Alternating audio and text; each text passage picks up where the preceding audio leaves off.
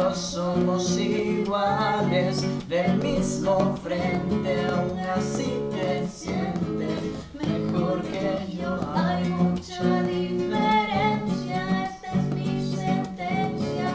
Mi amor por ti se terminó. Somos iguales, una canción del grupo Hermanos Caballero en colaboración del artista José Madero, del álbum Baila con su fecha de lanzamiento en el año 2011. Pregunta, ¿y si entendimos mal cierta información? Bienvenidos a un nuevo capítulo en el que nos sumergiremos en las emociones de las personas en base a las experiencias de otras. Esta noche me acompaña una persona muy querida y especial que nos viene a aclarar ciertos puntos de un sacramento que de seguro lo tomamos a la ligera y dejamos pasar por alto. Les invito a acompañarnos hasta el final de las opiniones, de la misma manera, expreso mis disculpas si el audio presenta algunas distorsiones, ya que fue grabado en espacios amplios. En fin, lo que importa es el mensaje que queremos compartir. Sean todos bienvenidos y gracias por su tiempo de antemano.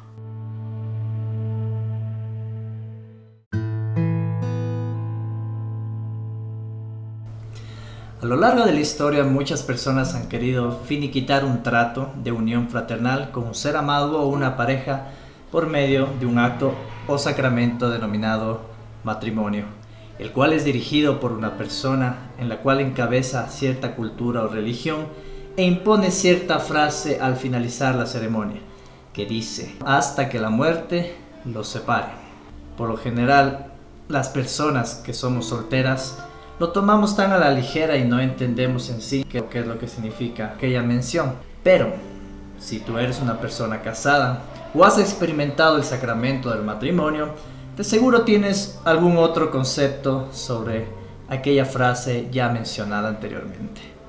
Es por eso que esta noche, para solventarme de cualquier tipo de dudas, a mí y a todas las personas que nos acompañan en este podcast de esta noche, está conmigo de forma anónima, porque viene sin pelos en la lengua, pero con el espíritu totalmente abierto a las personas. Es para mí muy grato presentar a Negrita, la cual me acompaña con tanto cariño. Hola Fausto, mucho gusto. Gracias por hacerme parte de este espacio súper importante que ha ido creciendo conforme va pasando el tiempo. Quiero que nos comentes un poco sobre ti. ¿Qué es lo que te motivó? Realmente este podcast sonó muy interesante desde el momento que empezamos a hablar de él este, tú eres una persona que ha sintonizado este canal y ha escuchado un poco sobre mi pensamiento y tienes y concuerdas muchísimo con mi forma de expresarme sobre las emociones y sobre los sentimientos. Es por eso que me comentamos y un día charlamos de este tan interesante punto. Hasta que la muerte nos separe. Cuando hablamos de muerte, ¿la muerte es simbólica? ¿O a qué se enfoca directamente? ¿Cuál es tu opinión referente a la misma? Bueno, cuando partamos desde lo que es un matrimonio, tomando lo que decías al principio, el saber y el entender qué es eso. Si bien es cierto, es una unión conyugal donde dos personas se suponen que están de acuerdo a tomar la promesa de la frase. Perdón que te corte y hay algo que tú dijiste, un supuesto, porque muchas de las veces no es un acuerdo mutuo. Puede ser algo incluso hasta arreglado, como ciertas culturas que todavía lo practican, realizan ese, ese trato de unión, no aprobada, pero obligada, llamémoslo así. Correcto. Tomando el tema ya en sí, cuando, yo te, cuando tú me dices la frase, hasta que la muerte los separe, es una promesa donde dos personas totalmente llenas de razón entienden lo que conlleva esta promesa. Es decir, leyeron las letras pequeñas o leyeron entre líneas lo que esto significa. ¿La promesa hacia quién? Hacia tu pareja, hacia ti mismo, a tus familiares, a Dios, a la religión? No, en realidad la promesa es tomada hacia mí, a mi pareja, y mi pareja hacia mí y hacia él mismo. La promesa es dirigida hacia el sentimiento, hacia la emoción. Correcto. Ahora entendemos lo que significa, pero ¿sabes realmente lo que es amar? Esas dos personas que acuerdan el tomar la promesa están conscientes de lo que significa amar. Porque amar no es solamente que, ay, mira, nos vamos de la manito y nos vamos al cine y nos pasamos lindo. Pero el momento que llega una decadencia, ¿qué sucede? Entonces ya no te amo, ya no me gustas, eres mal genio, no puedes controlar ese defecto que tienes. Entonces, estamos siendo conscientes, ¿está interviniendo nuestra parte razonable en eso? Recuerdo que una de las frases en la ceremonia del matrimonio dice también que amarás a tu pareja en la salud y en, la enfermedad. En la pobreza, en, y la, en la riqueza. riqueza. ¿A qué se refiere todo esto?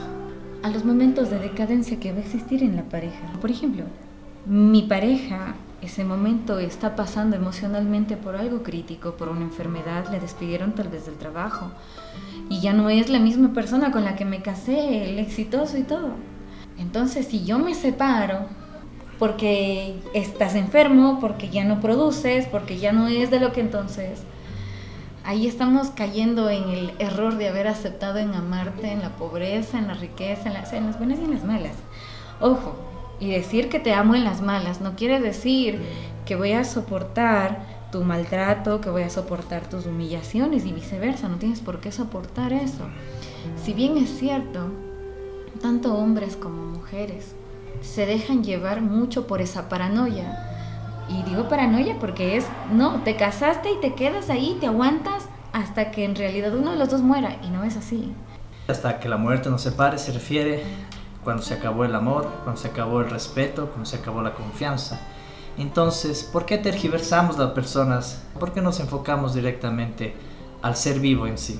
Porque simplemente en la mayoría de casos no hemos curado ese niño interior y estamos repitiendo patrones.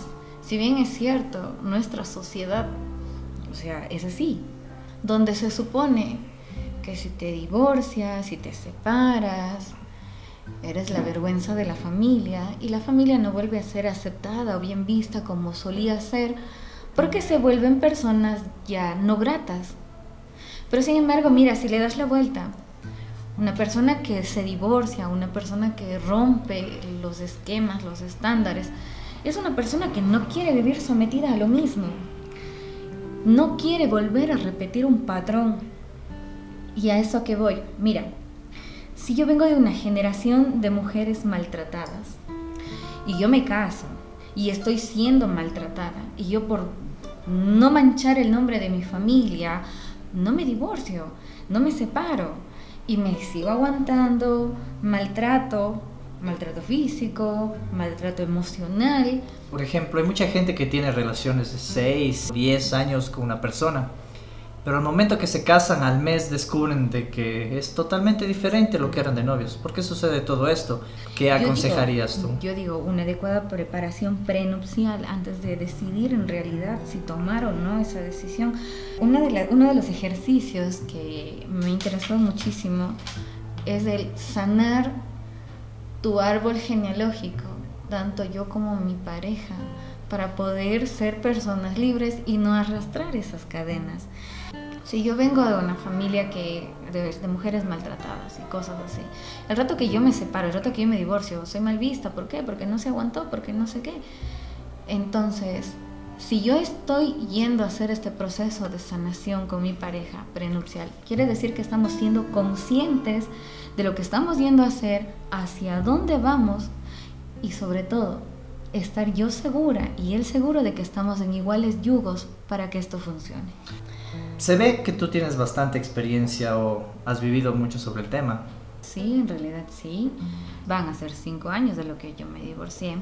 Y sí, aprendí que en realidad la frase de hasta que la muerte los separe no necesariamente tenía que ser una muerte física. El momento que murió la confianza ya era un mal punto. Luego murió el respeto. Y tras morir el respeto, murió el amor. Y en realidad ahí murió todo. Entonces, ¿qué nos unía? ¿No tienes hijos? No, no nos unía nada. Tal vez... La costumbre. El compromiso moral que podíamos aparentar y yo no iba a ser, de manera personal, una esposa de aparador y vitrina. ¿A qué te refieres con eso? A ser solamente esposa cuando él tenga eventos, reuniones familiares, cuando tenga algo del trabajo. Y llegar a la casa y seguir siendo yo tal vez parte del adorno del hogar. ¿Cómo era tu trato? Claro, si podemos saber. Mira que la luna de miel, como saben decir, los primeros días, ¿no? Me duró poquísimo.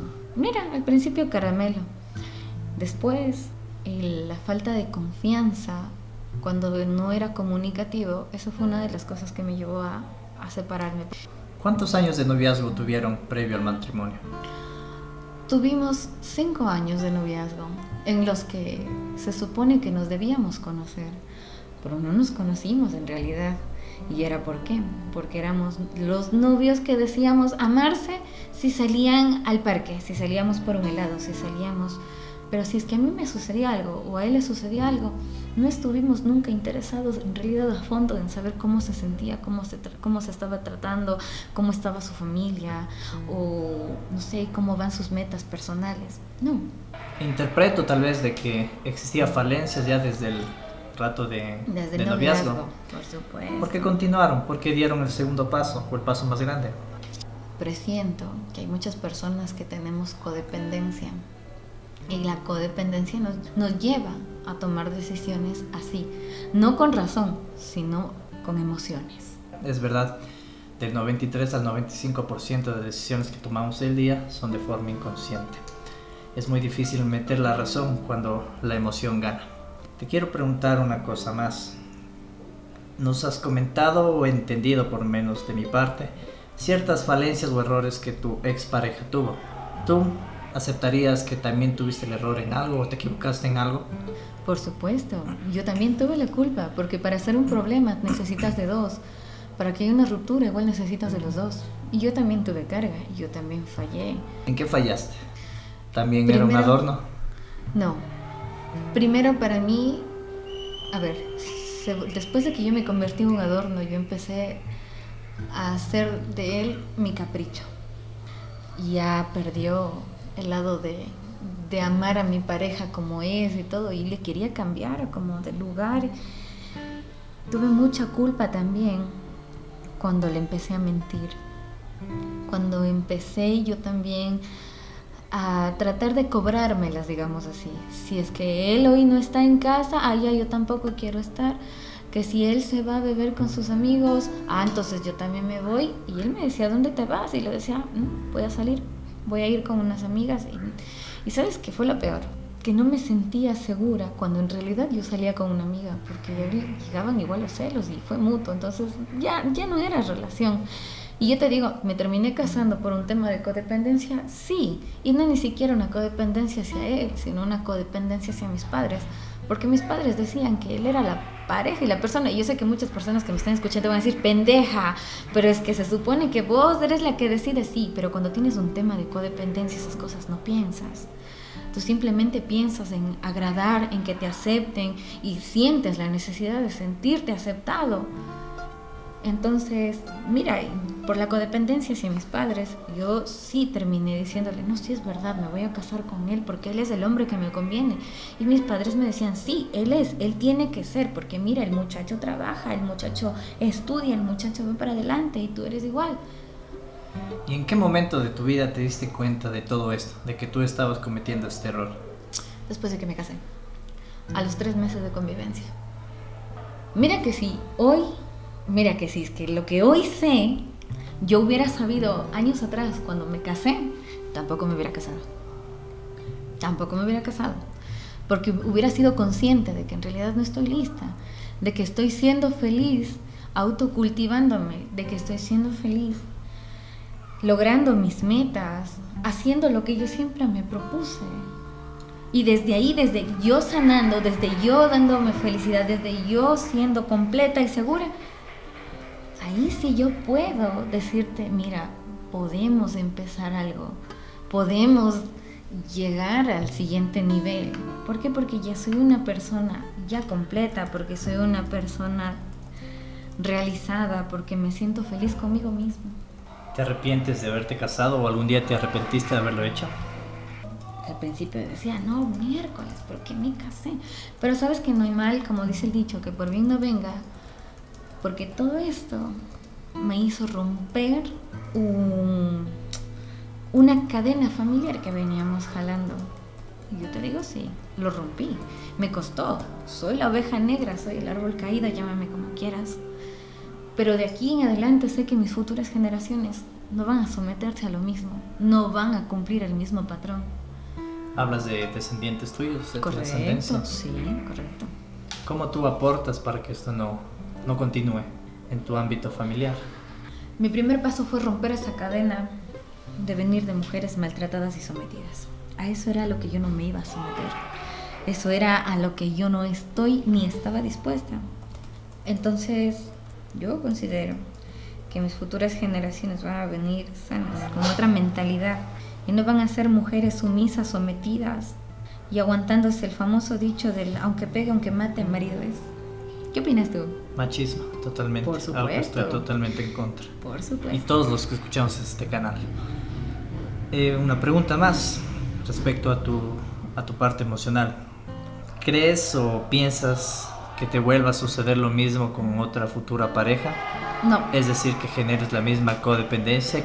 en realidad ya no. Y ¿Qué si te yo- mantiene segura a tu respuesta?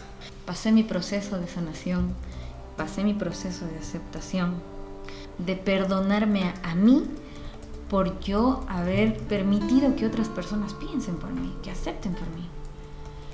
Entonces, al yo ya ser una persona consciente, al yo ya ser una persona que sabe lo que quiere, al ser una persona muy razonable y ya no decidiendo solamente a través de las emociones, me da la seguridad de que no va a ser así y que mi pareja con la que yo pueda en realidad ser parte de mi equipo, con la pareja con la que yo pueda en realidad, mira, sacar todo para adelante, va a ser una persona con la que yo me involucre de verdad, donde en realidad me interese su bienestar, donde en realidad haya el interés mutuo de sacar todo para adelante, a manera personal, a manera espiritual, a manera sentimental, en todos los niveles, en todos los aspectos. Y si la condición es diferente, y si es un matrimonio que tiene hijos, y la unión es netamente por los descendientes, Padre y madre nunca vas a dejar de ser. Va a ser duro, va a ser al principio. Pero ¿qué quieres dejar para tus hijos? ¿Qué quieres de ellos? ¿Quieres unos hijos felices? ¿Quieres unas personas seguras? ¿O quieres personas que repitan lo mismo? Donde se crezcan en un matrimonio donde no hay amor, donde no hay respeto, donde no hay confianza y simplemente tienen que estar porque tienen que estar. Mira, hay mucha gente que se va a ir en contra de lo que yo digo, hay mucha gente que me apoyará, pero no te des muerte en vida. Ciertamente es notorio que los seres humanos cometemos errores, errores que marcan nuestras vidas, pero no es malo caer. El problema es cuando no queremos deshacernos de esa pesadez que nos impide avanzar. Si estás en una posición en la cual no eres feliz y no puedes avanzar, no hay nada de malo en interrumpir ese camino. Lo importante siempre va a ser continuar. Así nos toca empezar de cero. Nos toca hacerlo pero a nuestra forma esta vez, sin depender de nadie. Te aseguro que la felicidad estará más cerca de lo que puedes imaginar.